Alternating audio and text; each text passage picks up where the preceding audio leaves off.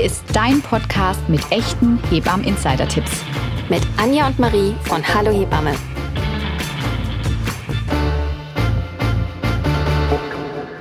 Herzlich willkommen zu Folge 4 vom Hallo Hebammen Podcast. Mein Name ist Anja. Und ich bin die Marie. Und wir sind zwei Hebammen aus Heidelberg und die Gesichter hinter Hallo Hebamme. Wir freuen uns sehr, dass ihr hier wieder eingeschaltet habt und mit dabei seid. Wir haben ein großartiges Thema heute mitgebracht. Die in der letzten Folge, am Ende haben wir es ja schon so ein bisschen durchdringen lassen, was heute das Thema sein wird. Es ist Thema Temperatur des Neugeborenen. Und du hast gerade großartig gesagt. Es Tatsächlich ist groß ist es vor allen Dingen. Wir hätten nicht gedacht, dass man so viele Informationen und Fakten rund ums Thema Temperatur beim neugeborenen Säugling, generell Kindern herausfinden kann. Also ihr dürft gespannt sein, was da, euch heute hier erwartet. Da haben wir wirklich gesessen, gell? Frage und Frage sind uns immer mehr eingefallen. Und als wir ihn ausgearbeitet haben, haben wir echt gemerkt, boah, das wird echt ein Thema, aber wir freuen uns sehr drauf. Absolut. Und wir merken ja tatsächlich auch in unserer täglichen Arbeit, dass die Temperatur vor allen Dingen bei neugeborenen Kindern ja für viele Eltern vor allen Dingen zu Beginn natürlich auch ein wirklich großes Thema ist, ne? das auch zu Verunsicherung auch führen kann. Und ja, es kommen viele Fragen, vor allem mhm. im, ähm, im Wochenbett, ne? werden wir oft gefragt, sind die Kinder zu warm angezogen, zu kalt angezogen, was macht man im Sommer, im Winter? Was ziehe ich überhaupt an? Was ziehe ich überhaupt an? Ähm, woran merke ich auch, dass mein Kind vielleicht Fieber hat oder zu kalt ist? Ähm, diese ganzen Fragen werden wir heute hier in der Folge klären. Und deshalb starten wir doch direkt mal in das Thema ein. Liebe Anja, führ uns doch mal in das Thema ein. Ja, was, glaube ich, an erster Stelle mal wichtig ist zu sagen, ist, jedes Kind hat wirklich ein individuelles Wärmebedürfnis was mhm. man einfach auch erstmal herausfinden muss, wie so vieles bei einem neugeborenen Kind. Vor allem bei der Kenn in der Kennenlernphase. Es gibt ja leider Wochen. nicht Schema F, ne? Ja. wo jedes Kind irgendwie Schade. reinpasst. Ist ja aber auch logisch, ne? Ist ja wie bei uns Erwachsenen auch. Mhm. Ne? Auch selbst wir zwei hier in unserem kleinen äh, Studio hier haben ein unterschiedliches Wärmebedürfnis. Du bist gerade, glaube ich, ganz gut gesettelt. Mir ist eher ein bisschen kalt heute. Also, aber du hast auch nur ein T-Shirt an. Ja, siehst du nicht richtig angezogen. Da kommen wir schon wieder zum Punkt. So ist es auch bei den Kindern häufig. Genau. Aber das macht es natürlich für die Eltern gerade zu Beginn nicht unbedingt leichter herauszufinden, ne, was die Neugeborenen brauchen, gerade wenn es ums Thema Kleidung geht, was soll ich meinem Kind überhaupt anziehen? Ne? Ja, auf das Thema Kleidung gehen wir später nochmal genauer ein. Doch erklär uns doch am besten zunächst einmal, ähm, wie das Neugeborene die Temperatur regelt. Ist das wie bei uns Erwachsenen auch? Gibt es hier Unterschiede? Neugeborene sind sowohl ähm, ja auch einer Überhitzung, aber als auch einer Unterkühlung schneller ausgesetzt als wir. Warum ist das so? Ich glaube, ich fange erstmal an, äh, bei uns Erwachsenen einzusteigen, weil bei uns ist ganz klassisch so, wenn wir frieren, fangen wir an zu zittern. Dadurch fangen unsere Muskeln an, sich zu bewegen. Und durch diese Bewegung der Muskeln entsteht Energie. Und diese Energie wärmt uns. Mhm. Genau. Soweit, so gut. Haben wir alle mal im Biounterricht gelernt. ist hängen geblieben, ja. Und bei den Neugeborenen ist das allerdings anders, ne? Denn die Muskeln, die wir als Erwachsene schon sehr ausgeprägt haben, die sind beim Neugeborenen einfach noch nicht so ausgeprägt vorhanden. Und deshalb brauchen die natürlich einen anderen Mechanismus, um ihren Körper zu erwärmen, wenn der zu kalt ist. Mhm. Und dafür haben Neugeborene ein sogenanntes braunes Fettgewebe. Und äh, das ist einfach für die Temperaturregelung im Körper zuständig. Soll heißen, sind die Kinder zu kalt, dann verbrennen die dieses braune Fettgewebe, wodurch dann Energie entsteht und sie wiederum warm gehalten werden. Das ist ja wirklich sehr interessant, was du uns hier gerade erzählt hast. Ähm, deshalb ist Temperatur hier ja auch ein wichtiges Thema, das wir gerne aufgreifen. In Folge drei hatten wir ja das Thema Gewicht und das sind für uns wirklich zwei wichtige Faktoren, die wir in unserer Hebammenarbeit ja immer auch wieder überprüfen. Ne? Wie kann man die Temperaturen des Kindes denn überhaupt überprüfen? Also das ist wirklich gar nicht so schwierig, wie viele manchmal denken, weil man kann das häufig, wenn man umso besser man sein Kind kennenlernt, einfach so nebenbei mitbekommen, wie warm oder kalt das Kind ist oder ob es optimal ist durch Sehen, Fühlen und einfach durch Beobachtung des Kindes. Um da mal vielleicht so ein bisschen tiefer drauf einzugehen, Beobachtung, wie verhält sich einfach mein Kind?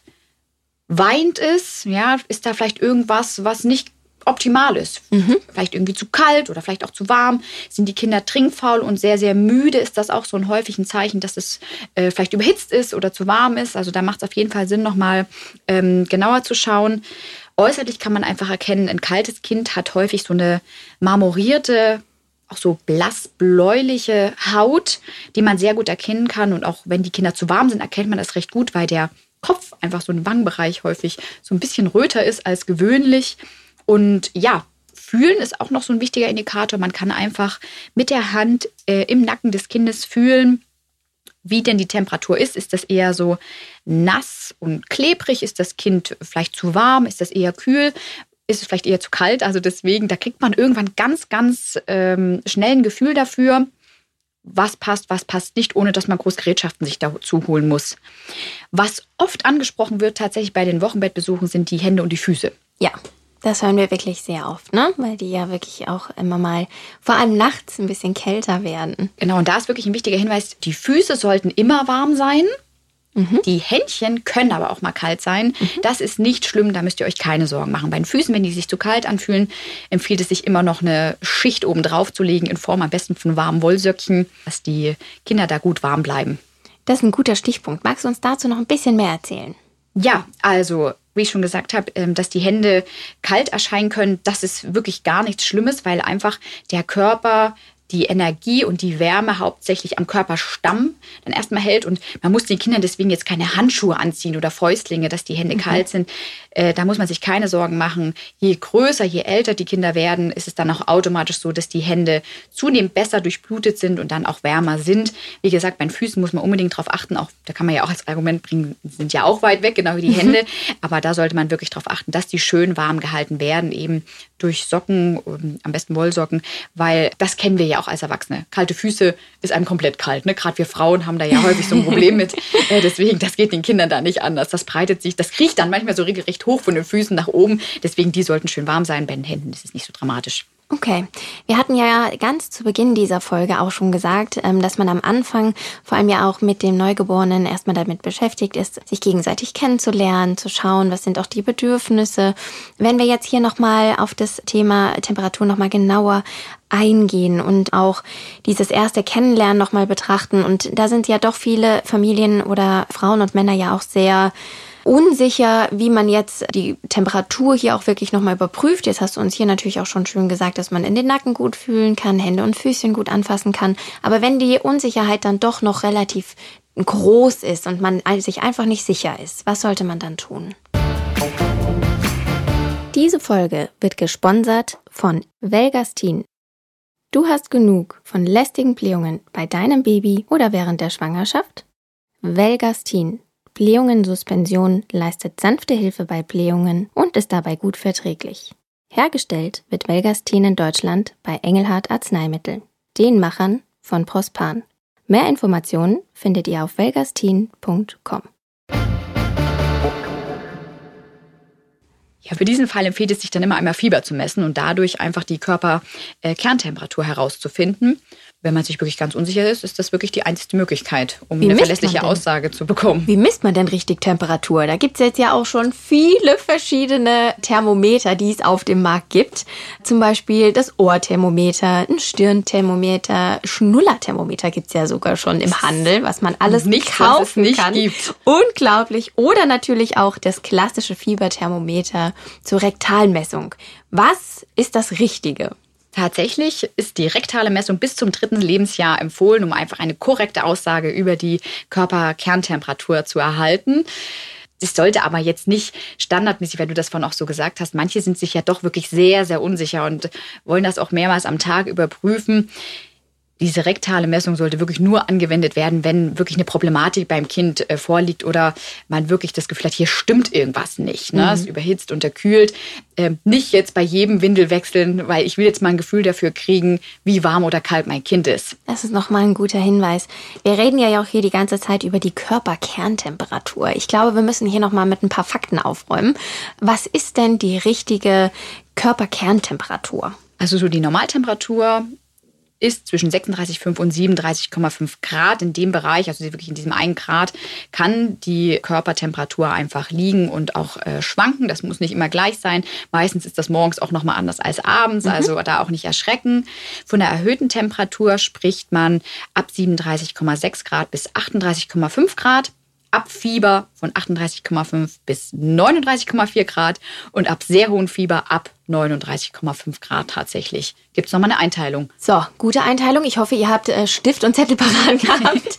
das könnt ihr sich ja natürlich auch immer nochmal anhören. Das ist, äh, glaube ich, auch wirklich nochmal gut zu wissen, dass man so eine Einteilung hat und das auch so ein bisschen einstufen kann. Ähm, ich würde gerne nochmal ein bisschen mehr auf die Wärme eingehen. Was mache ich jetzt, wenn ich merke, mein Neugeborenes oder mein Baby ist zu warm und ähm, wir haben erhöhte Temperatur? Ja, einfach überprüfen erstmal, wie ist mein Kind angezogen? Mhm. Ist das vielleicht den Temp Außentemperaturen entsprechend oder generellen Temperaturen entsprechend vielleicht viel zu warm aktuell angezogen, dann auf jeden Fall was ausziehen, mhm. in der Lage mal ablegen. Wenn das Kind vielleicht gerade zugedeckt ist, die Decke vielleicht mal entfernen. Flüssigkeit anbieten. Also mhm. wenn man sein Kind stillt, dann ähm, die Brust äh, anbieten oder ein Fläschchen eben zubereiten, wenn das Kind äh, Pränahrung bekommt. Und auch einfach darauf ähm, achten mal, wie ist denn die Umgebungstemperatur? Sich auch in sich selber mal hineinhören. Ist mir gerade eher warm? Steht hier die Luft? Ist es gerade mhm. irgendwie äh, nicht so optimal auch für mich? Dann vielleicht mal das Fenster aufmachen, lüften oder ein Fleckchen suchen, was ein bisschen kühler in dem Moment ist. Und ja, was ganz, ganz wichtig ist in diesen ersten acht Wochen nach Geburt gilt immer, wenn man feststellt, okay, mit der Temperatur des Kindes stimmt irgendwas nicht, die ist erhöht oder es ist vielleicht sogar schon Fieber oder sogar hohes Fieber, dann unbedingt zeitnah kontrollieren, maximal 30 bis 60 Minuten. Und nach dem ersten Fiebermessen. Nach dem ersten Fiebermessen. Und nachdem man wirklich diese Maßnahmen mhm. eingeleitet hat, wirklich dann nochmal nach 30 bis 60 Minuten spätestens kontrollieren. Und ist die dann immer noch zu hoch, mhm. dann sollte das immer einmal ärztlich abgeklärt werden. Entweder dann über die Kinderärztin, den Kinderarzt oder mhm. wenn es außerhalb der Sprechzeiten ist oder am Wochenende dann über die Notfallambulanzen, die entsprechenden. Das ist äh, wirklich ein guter Tipp, den du uns hier auch nochmal gegeben hast. Wir haben jetzt ja ganz viel über die erhöhten Temperaturen gerade gehört.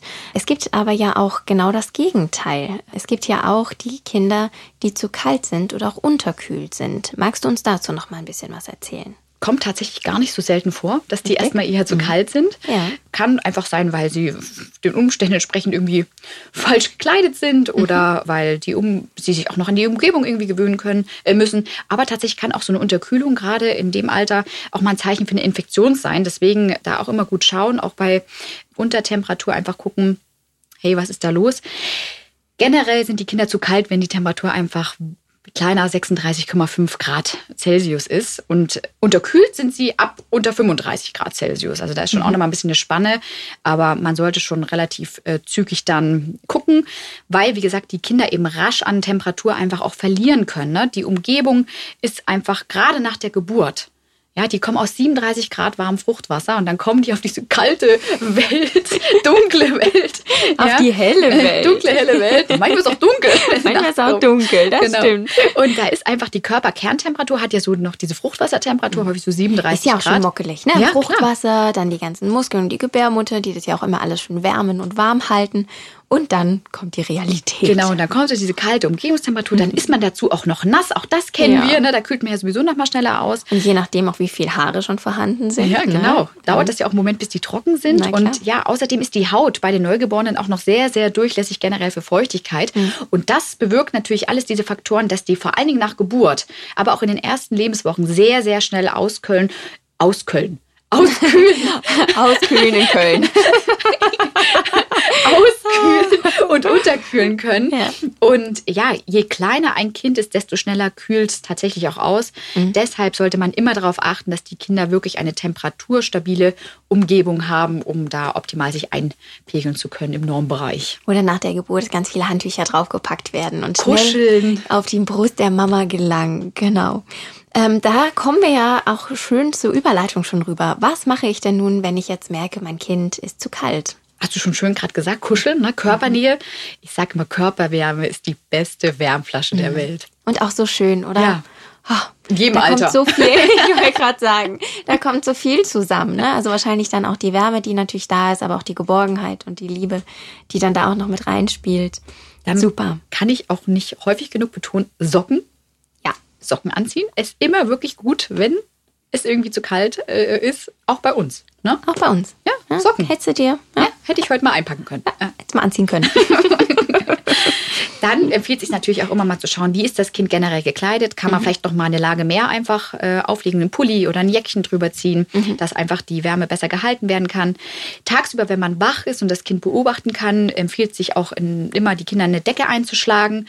Ähm, wichtig nur da immer dabei bleiben, dass man das Kind im Blick hat, dass die Atemwege nicht verlegt werden durch die Decke und einfach auch mal die Raumtemperatur überprüfen. Mhm. Ja, also gerade wenn auch so ein Wetterwechsel ist, ne, von äh, wärmsten Sommertemperaturen auf vielleicht frisch herbstlich, ja, dass man da einfach guckt, okay, da muss ich vielleicht die Raumtemperatur irgendwie neu einstellen und da vielleicht was verändern, dass das Kind auch sich dann wieder wohlfühlt.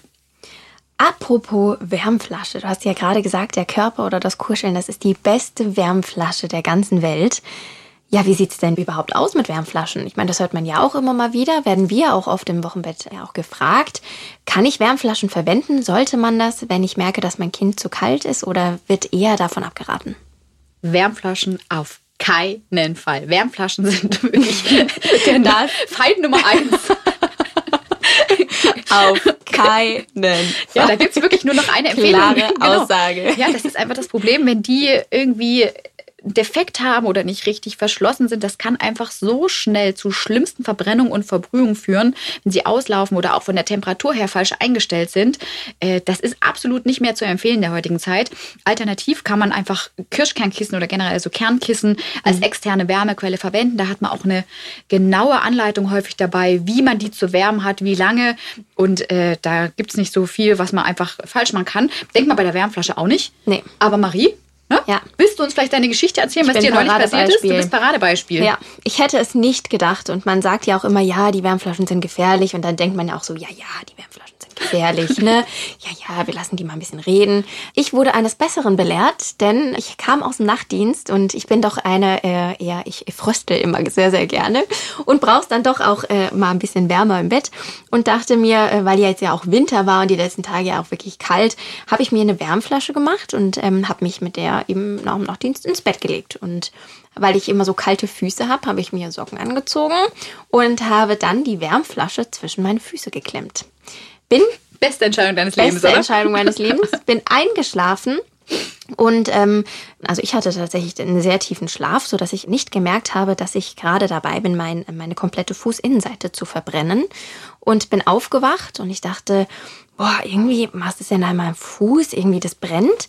Und habe gesehen, ich bin einfach so wie ich eingeschlafen bin, ich, hab, ich bin in dieser Position verharrt, habe mich einfach wahrscheinlich sechs Stunden nicht bewegt. Du warst festgeklebt an der Wärmflasche ja. sozusagen.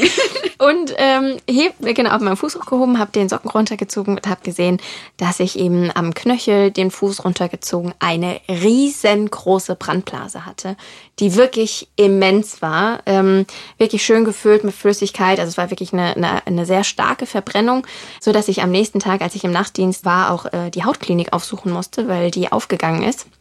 Und dass äh, ich dann echt so mit Salben und Umschlägen und ich weiß nicht, was alles tun musste.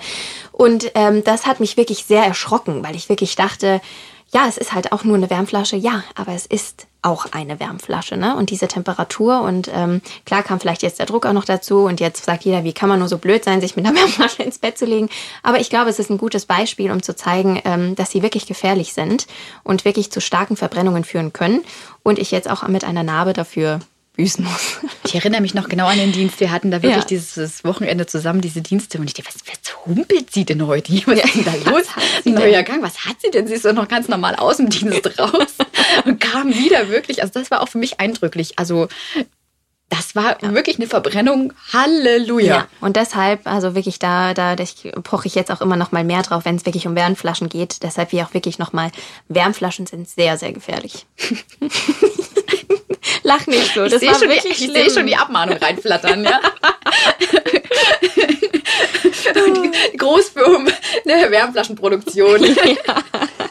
Nee, also man darf die auch verwenden. Ich liebe sie. Ich habe sie auch weiterhin noch, ne? Aber äh, man sollte wahrscheinlich einfach aufpassen, dass man genug Kleidungsstücke dazwischen dreht und eben dann nicht mit einer Wärmflasche im Bett einschläft, sondern die wirklich tagsüber wahrscheinlich dann verwendet, ähm, wenn man wach in einem wachen Zustand ja, ist. Ja, aber die, die Situation ist ja bei den äh, Kindern ähnlich. Die können Richtig. sich auch nicht gleich bemerkbar machen nee. und sagen, hier, stopp, irgendwie. Das fühlt sich jetzt komisch an. Ist zu heiß zu oder ist, ähm, sind genauso in der gleichen Situation wie du, wo du da in den Tiefschlaf gesackt bist und ja. völlig weg warst. So ist es bei den Kindern erstmal. Die reagieren da nicht. Deswegen. Und auch bei Kirschkernsäche, äh, äh, wie?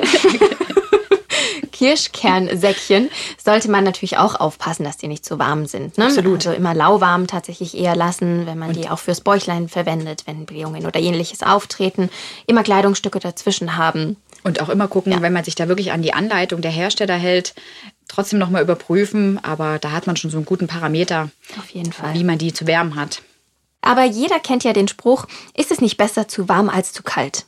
Was sagst du dazu? Tatsächlich, nach heutigem Wissensstand ist es so, dass die Überhitzung eines Neugeborenen neben dem Rauchen als eines der Hauptrisiken für den plötzlichen Kindstod zählt. Also tatsächlich gilt das hier im Neugeborenen und im Säuglingsalter auf keinen Fall. Ja, und sollte nicht unterschätzt werden. Also achtet da wirklich gut drauf.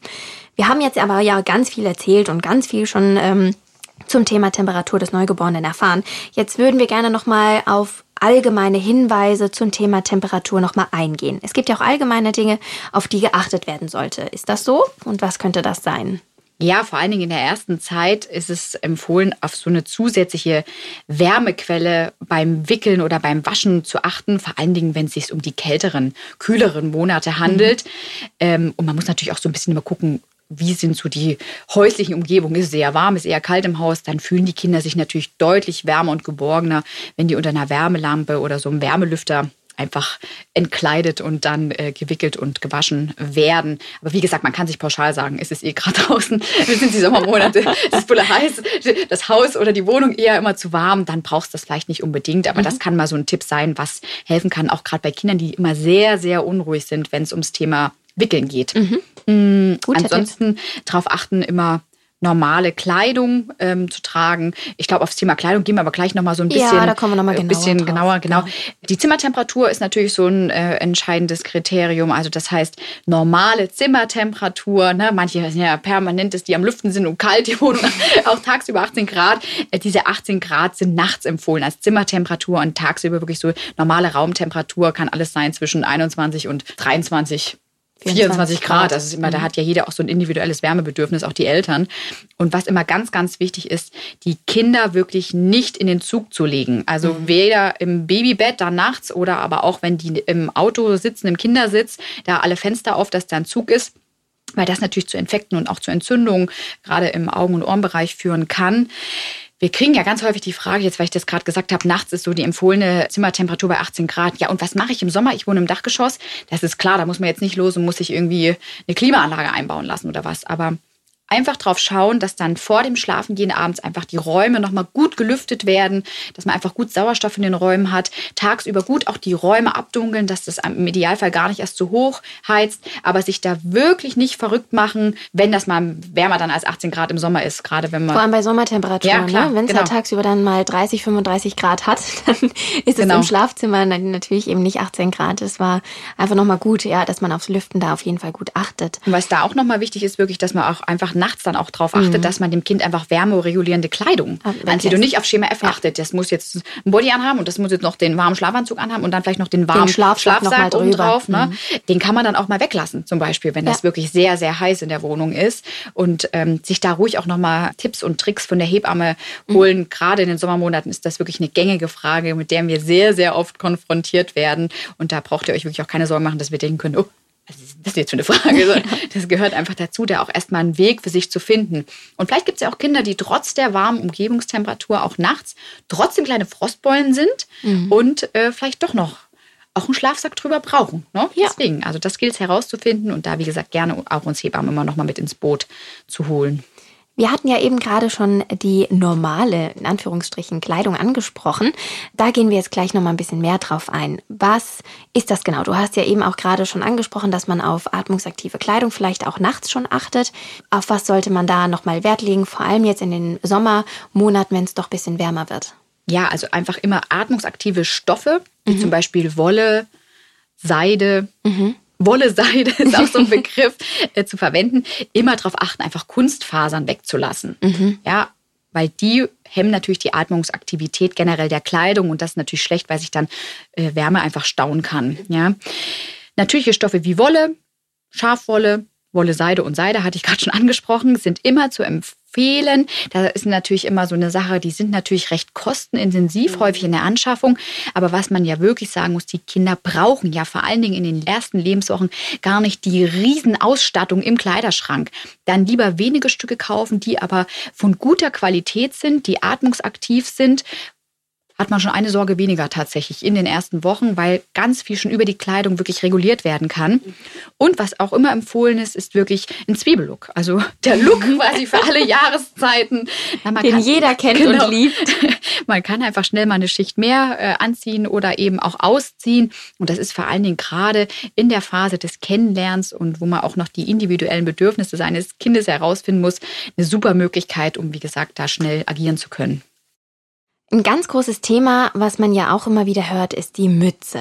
Mütze ja, Mütze nein. Drinnen Mütze, ähm, also in den Innenräumen nur, eine, nur außen eine Mütze tragen nach dem nach dem Schaumbad, das auch nicht empfohlen ist, sondern äh, genau nach dem Bad eben, ähm, sollte eine Mütze getragen werden? Ja, nein, wann, wie, wo?